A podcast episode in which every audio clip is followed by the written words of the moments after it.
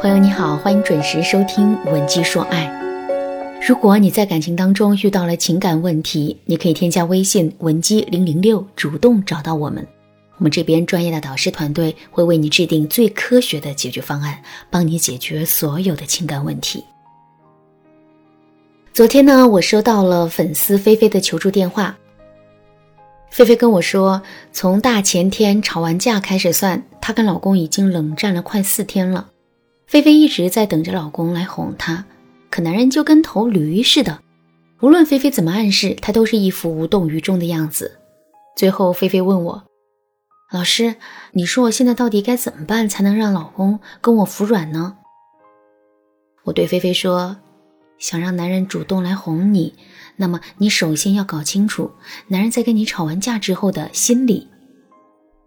其实，在每次吵完架之后。”男人最在意的永远是谁对谁错，只有当他们觉得确实是自己做错事情的时候，他们才会主动去认错道歉。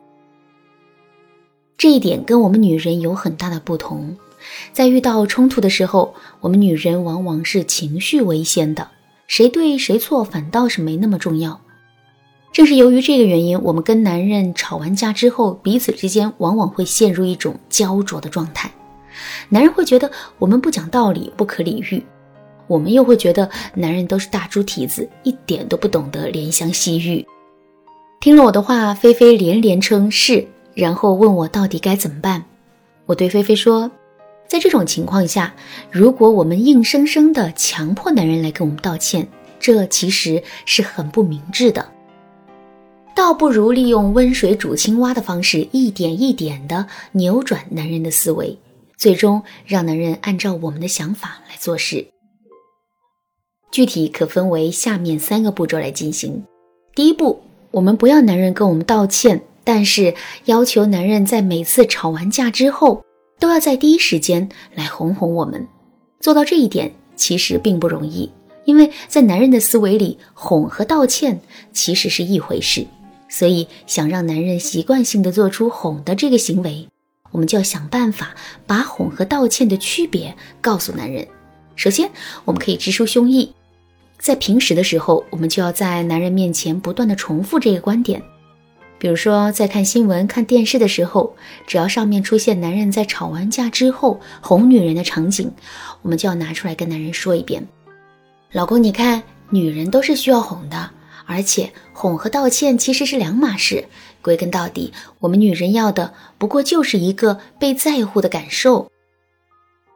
另外，我们还要不断的强化男人的认知，也就是说，每当男人哄完我们之后，我们就要我们就要给到男人积极的反馈。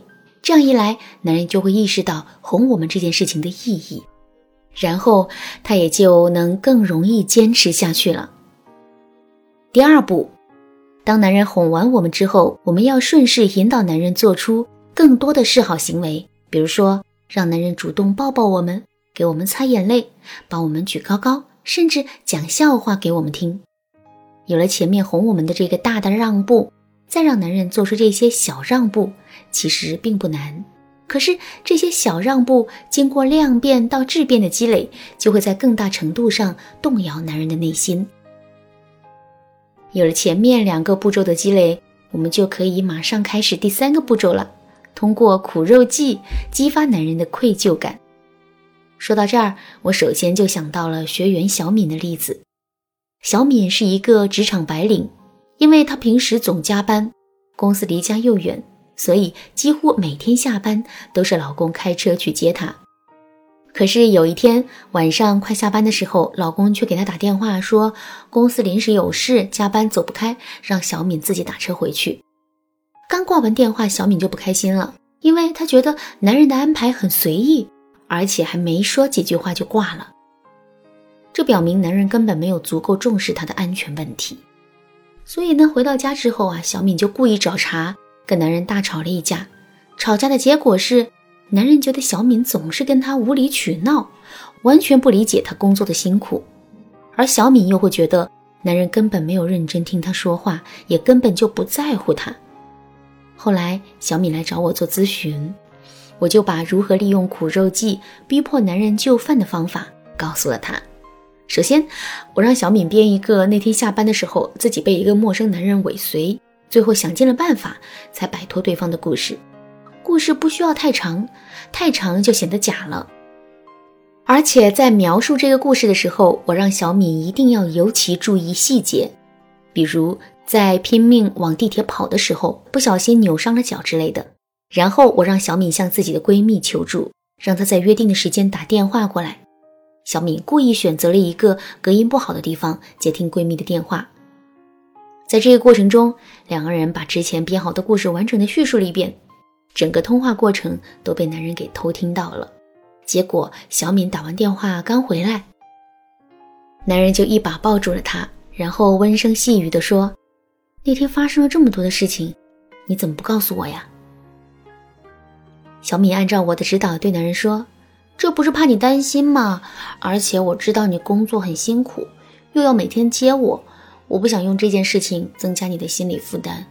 可是我那天真的很害怕，所以才没有忍住对你发脾气的。”听了小敏的话，男人的心里充满了愧疚，嘴上更是止不住的跟小敏道歉。